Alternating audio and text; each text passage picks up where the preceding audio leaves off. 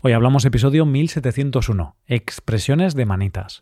Bienvenido a Hoy Hablamos, el podcast para aprender español cada día. Recuerda que tenemos una oferta de Black Friday especial. Puedes hacerte suscriptor premium de forma anual con un 20% de descuento extra. Aprovecha la oferta antes de que se acabe. Oferta disponible hasta el 27 de noviembre en hoyhablamos.com. Hola querido oyente, quería preguntarte una cosa. ¿Eres un manitas? ¿Tienes habilidad para arreglar las cosas de casa que se rompen? ¿O llamas a un profesional para que lo haga? En este episodio vamos a practicar con algunas expresiones que contienen herramientas u objetos de trabajo tales como tornillos, cables, clavos o pinceles. Así descubrirás que frases como faltar un tornillo a alguien o echar un cable tienen un significado no tan evidente Hoy hablamos de expresiones de manitas. Todas estas herramientas y expresiones las veremos con dos canarios, Miguel y Antonio, como protagonistas de la historia que hemos preparado para el día de hoy. Ya sabes, presta atención a la historia y no te olvides de las cinco expresiones de hoy. Estar hecho un pincel, echar un cable, ser un manitas, agarrarse a un clavo ardiendo y por último, faltarle un tornillo a alguien. Vamos allá. Miguel estaba en el taller de su casa. Este canario estaba pasando la tarde del domingo arreglando, o mejor dicho, intentando arreglar diversas cosas de la casa y vehículos que se habían roto. Una lámpara, un grifo, un interruptor y una moto, la moto de su hijo menor, Antonio. Mientras lo hacía, su hijo pasó muy sigilosamente por el lado del taller. Miguel lo vio y le gritó Antonio, estás hecho un pincel. ¿Dónde vas tan guapo? Antonio, sin muchas ganas de hablar, puesto que sospechaba cuáles eran las intenciones de su padre, le respondió mm, Papá, voy a ver una película con una amiga. Tengo una cita con la que espero que sea mi futura mujer, Patricia. Tras decir esto, Miguel, su padre, le comentó Eso está muy bien, hijo, pero antes de que te vayas quiero que me eches un cable. Antonio se agachó, cogió un cable que había por el suelo y se lo entregó a su padre. Aquí tienes, papá. Muy gracioso, hijo, pero ya sabes que no quiero un cable, quiero que me eches un cable. Ya sabes a lo que me refiero. Estoy intentando arreglar el motor de tu moto y tú eres un manitas con estas cosas. Así que quédate un rato conmigo y ayúdame. Antonio, nervioso, debido a que no quería llegar tarde a su cita con Patricia, aceptó echarle un cable a su padre. Papá, puedo quedarme veinte minutos contigo. Después me iré. Eso sí, no puedo mancharme la ropa por lo que debo tener mucho cuidado con la grasa del motor, le comentó. Mientras intentaban solucionar los problemas de la moto, Antonio empezó a comentarle a su padre las preocupaciones que tenía. Le dijo que llevaba diez meses intentando seducir a Patricia sin éxito alguno. Le escribía poemas de amor, le regalaba ositos de peluche, le ayudaba a hacer las tareas de la universidad, pero Patricia no se daba cuenta de sus sentimientos. ¿Qué puedo hacer, papá? Hoy es un día importante. A Patricia le encanta el cine, por lo que esta será la ocasión perfecta para que se dé cuenta de lo que siento por ella. De lo contrario, dejaré de quedar con ella. ¿Qué piensas? Hijo, tranquilo, te estás agarrando un clavo ardiendo. Tómatelo con calma. Si las cosas no salen bien hoy, no pasa nada. Tendrás que seguir intentándolo. Sin embargo, hijo, es posible que ella te vea como un amigo. Es posible que ella no sienta nada por ti ¿Y tú estés algo confundido? le preguntó Miguel. Fue ahí cuando Antonio se cansó de la conversación y le dijo a su padre Papá, te falta un tornillo. Claro que siente algo por mí. Lo que pasa es que Patricia es tímida y quizá no sabe cómo expresar sus sentimientos. Me voy, tengo prisa. Luego te contaré qué pasó en el cine. Y así acaba esta historia. Realmente no. Esta historia acabó con un triste final. acabó con Patricia dándole calabazas a Antonio en el cine. Por lo tanto, Miguel tenía razón. Patricia veía a Antonio como un amigo y nada más. No tenía interés en nada más que una amistad con él. Sea como sea, llega el momento de practicar con las expresiones que acabamos de escuchar. Vamos a por ellas. La primera ha sido estar hecho un pincel. Y antes de ver qué es un pincel y qué significa esta expresión, vamos a escuchar de nuevo el fragmento en el que se ha usado, justo el momento en el que Antonio pasó sigilosamente al lado del taller. Miguel lo vio y le gritó Antonio, estás hecho un pincel. ¿Dónde vas tan guapo?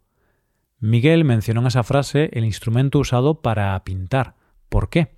Pues porque se dice que alguien está hecho un pincel cuando va bien vestido, elegante, limpio o cuidado. Claro, Antonio estaba hecho un pincel porque tenía una cita en el cine con su amiga Patricia. Quería estar guapo para ella. Tú, querido oyente, estás casado, estás casada. Pues en caso afirmativo, seguro que estabas hecho o hecha un pincel el día de tu boda.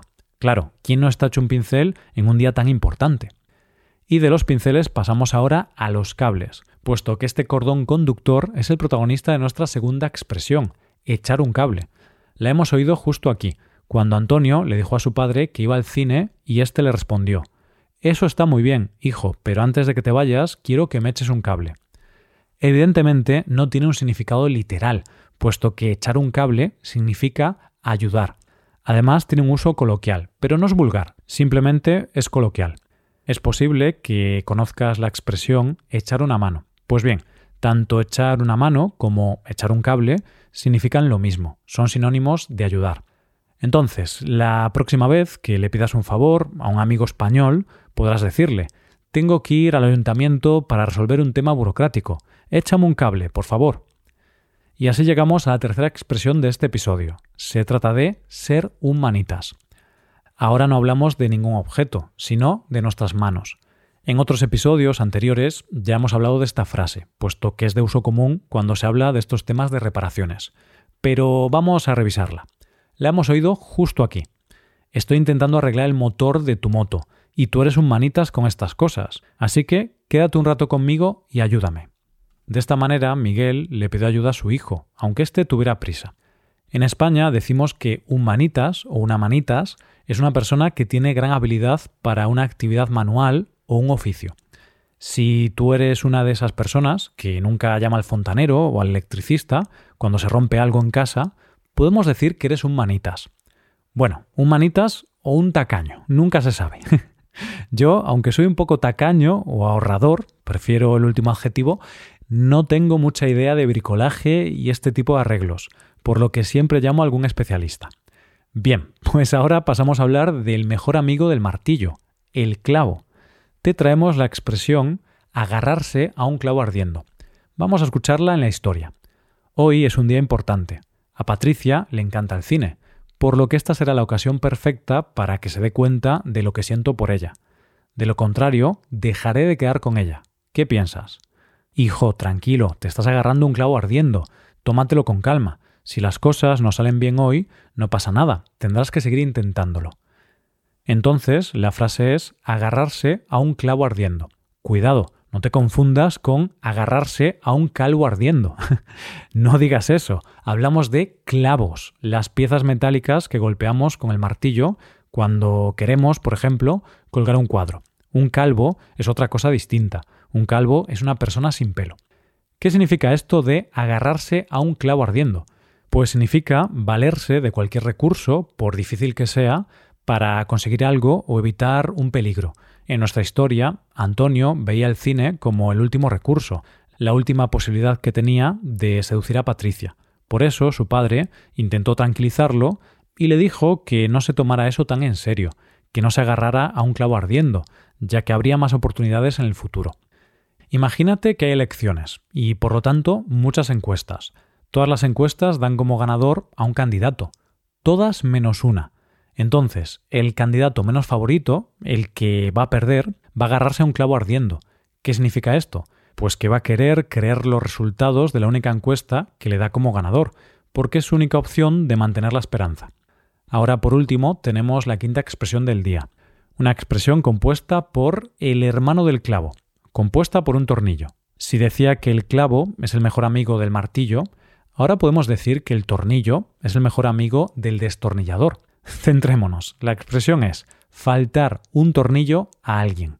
Una frase que escuchamos por parte de Antonio. Papá, te falta un tornillo. Claro que siente algo por mí. Lo que pasa es que Patricia es tímida y quizá no sabe cómo expresar sus sentimientos. Podemos apreciar que Antonio es un chico optimista, claro que sí, la esperanza es lo último que se pierde. ¿Qué es esto de que a una persona le falta un tornillo? Pues muy sencillo, esta frase se refiere a una persona que está loca, que ha perdido la razón y la lógica. Imagínate que a tu moto le falta un tornillo. Quizá la moto funcione, pero es posible que no funcione de la manera correcta. Es posible que le pase algo raro. Entonces, la próxima vez que alguien te diga algo así como el Barcelona es el mejor equipo del mundo, si tú eres aficionado del equipo contrario y crees que ese hombre está loco, podrás decirle, a ti te falta un tornillo. Todo el mundo sabe que el Real Madrid es el mejor equipo del mundo. de esta manera llegamos al final de este episodio. ¿Qué te han parecido estas cinco expresiones? ¿Las recuerdas todas? Bueno, pues voy a echarte un cable para que no se te olviden. Vamos a repetirlas. Estar hecho un pincel, echar un cable, ser un manitas, agarrarse a un clavo ardiendo y por último, faltarle un tornillo a alguien. Ahora nos despedimos. Recuerda que puedes aprovechar la oferta de Black Friday para hacerte suscriptor con un descuento del 20%. Así podrás utilizar los contenidos de este podcast en tu rutina, como la transcripción, los ejercicios o las conversaciones exclusivas. Hay más de 200 conversaciones solo para suscriptores y más de 1700 transcripciones. Así que ya lo sabes, búscanos en nuestra página web hoyhablamos.com. Muchas gracias por escucharnos. Nos vemos en el episodio de mañana con más noticias en español. Pasa un buen día. Hasta mañana.